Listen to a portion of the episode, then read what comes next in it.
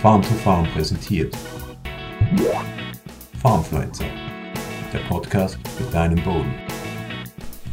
Unkräuter am Acker sind nicht zufällig da. Sie sagen was über die Bodenverhältnisse am Schlag aus.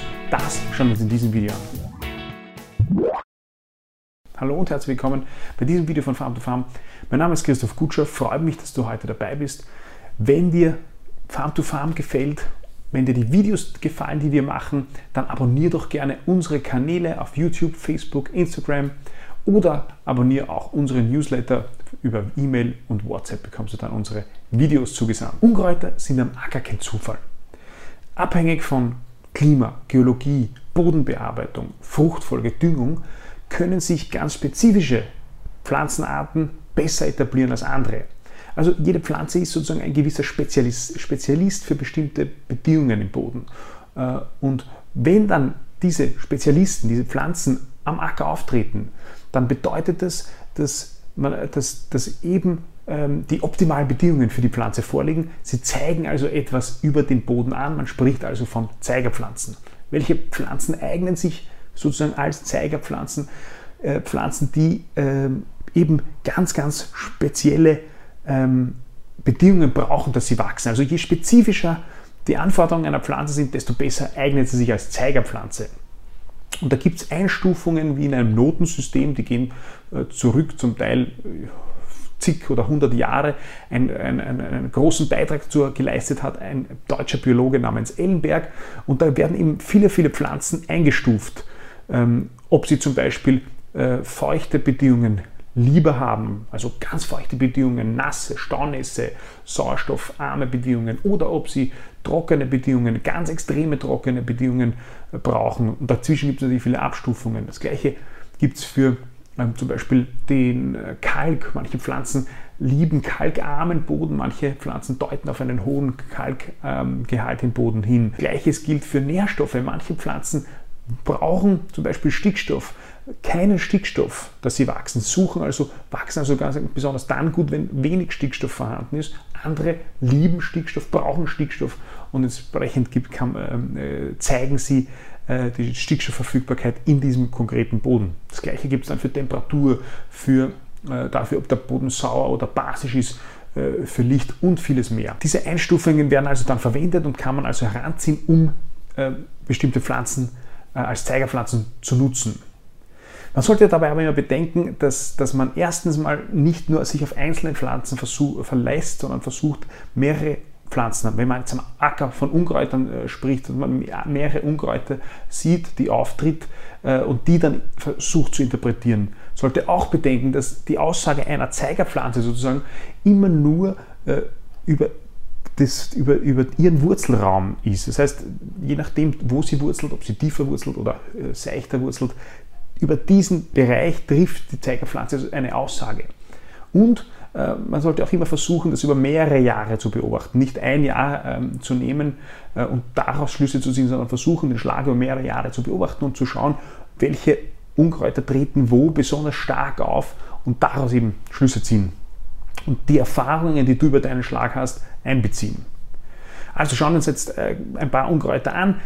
Fangen wir mit dem Ackerschachtelhalm an. Der Ackerschachtelhalm äh, das ist eine klassische Abwertungspflanze. Das heißt, er zeigt an, dass ähm, der Boden ähm, degradiert ist, dass er nicht äh, unter besonders guten Bedingungen, äh, dass keine besonders guten Bedingungen vorherrschen. Der Ackerschachtelhalm wächst nämlich bei Staunässe, bei Verdichtungen. Ähm, er kommt also sehr gut auf schweren, tonigen Boden zurecht und er kann auch bis zu einem pH-Wert von 4, also sehr, sehr sauren Bedingungen äh, leben, was viele andere Pflanzen nicht mehr können. Das heißt, immer dann, wenn der Ackerschachtelhalm auftritt, sollte man sich ansehen, was die Ursache ist, ob es äh, ob's, äh, Staunässe vorliegt, ob der Boden wirklich so sauer ist und unter Umständen entsprechend mit Bodenuntersuchungen und anderen Maßnahmen dem auf den Grund gehen. Die gemeine Quecke oder die gewöhnliche Quecke, die zeigt zwar an, dass, dass äh, viel Stickstoff vorhanden ist, aber sie zeigt auch an, dass die Bodengare nicht in Ordnung ist, dass möglicherweise Verdichtungen vorliegen.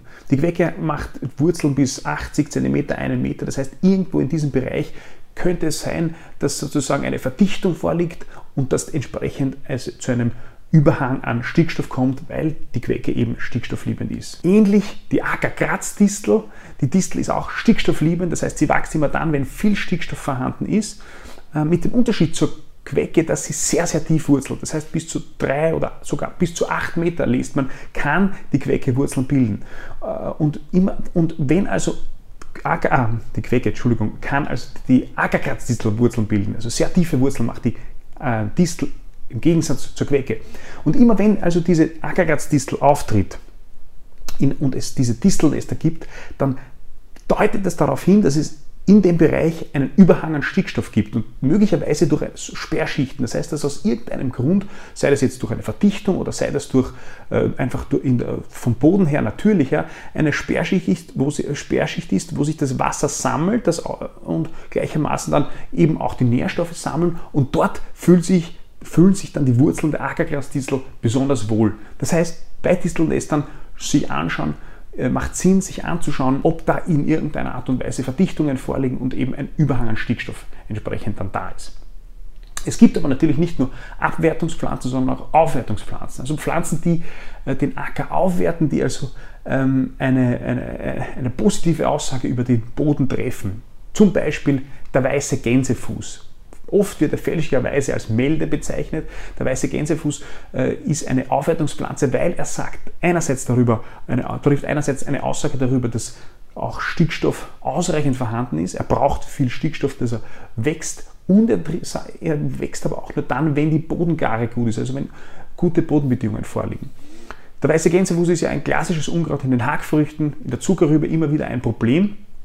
Und man sieht oft, dass er äh, nach einem starken Niederschlag auftritt und schnell wächst und der, Zuckerrübe dann davon wächst. Das hat den Grund, weil dann mit dem Niederschlag einerseits Stickstoff äh, in Lösung geht und damit zur Verfügung steht in den obersten Bodenschichten, gleichzeitig auch äh, durch das Bodenleben aktiviert wird, mineralisiert, Stickstoff mineralisiert wird. Das heißt, es kommt zu einem Überhang an Stickstoff, zu relativ viel Stickstoff in den obersten Schichten und das nutzt bei hohen Temperaturen der weiße Gänsefuß und wächst davon. Das heißt, wenn weißer Gänsefuß, Gänsefuß wächst, die falsche Melde sozusagen wächst, dann weiß man, es ist viel Stickstoff, möglicherweise zu viel Stickstoff da. Ebenfalls eine Aufwertungspflanze ist das Klettenlaubkraut. Das Klettenlaubkraut deutet gleichermaßen auf eine gute Stickstoffversorgung hin, ist aber auch ein guter und sicherer Zeiger für eine ausreichende Phosphorversorgung. Und Klettenlaubkraut äh, deutet auch meistens oder wächst auch ganz besonders gern auf lehmigen Böden. Das sind jetzt einzelne Pflanzen, die wir uns angeschaut haben. Aber wie schon gesagt, es macht natürlich immer noch mehr Sinn, wenn man verschiedene Pflanzen, Zeigerpflanzen hat, die auf den gleichen, äh, auf einen gleichen äh, Faktor oder auf einen gleichen Umstand im Boden hindeuten. Und als Beispiel sei hier genannt, zum Beispiel, wenn Ackerfuchsschwanzgras, der Ackerwindhalm, einjährige Rispe und persischer Ehrenpreis auf einem Schlag immer wieder auftreten, dann haben die eines gemeinsam, sie können auf einem verschlemmten Boden gut keimen. Warum? Auf einem verschlemmter Boden gibt es keinen, einerseits keinen Sauerstoffaustausch und sie können bei Licht keimen, das heißt, sie müssen nicht sozusagen, sind, sind Lichtkeimer, müssen nicht zugedeckt sein und können sich da entsprechend äh, gut entwickeln. Also immer wenn diese Unkräuter bzw. Ungräser auftreten, dann heißt das, dass der Acker möglicherweise teilweise verschlemmt ist, dass Verdichtungen vorliegen, dass möglicherweise dass äh, eine nasse Bodenbearbeitung durchgeführt worden ist oder dass er einfach ein schwerer, toniger Boden ist mit zu wenig Humusgehalt, dass möglicherweise das Calcium-Magnesium-Verhältnis, das ja für die Struktur ganz äh, wichtig ist, aus dem Gleichgewicht ist. Du siehst also, das Thema ist vielfältig und gar nicht so einfach, aber was ich dir mitgeben möchte äh, und sinnvoll ist, ist, wenn du auf deinen Acker, auf deinen Schlägen immer wieder ähm, bestimmte Unkräuter siehst, die vermehrt vorkommen auf manchen Stellen, dann versuch herauszufinden, was der Grund ist und versuch die Ursache äh, sozusagen zu beheben. Informationen und Unterlagen äh, dazu zu finden zu Zeigerpflanzen ist gar nicht so einfach. Es gibt dazu manche Bücher, die sind aber schon ziemlich alt, so wie das hier, das ist äh, ursprünglich aus 1958. Es gibt auch noch andere äh, Literatur, die verlinke ich euch im YouTube-Kanal. Ähm, wenn du Vorschläge oder gute Tipps hast, wo man Infos zu Zeigerpflanzen finden kann, dann poste das gerne in den Kommentaren, teile es mit den anderen Landwirten. Ansonsten hoffe ich, du hast was mitnehmen können aus diesem Video. Wir sehen uns beim nächsten Mal. Bis bald. Farmfluencer, der Podcast für deinen Boden.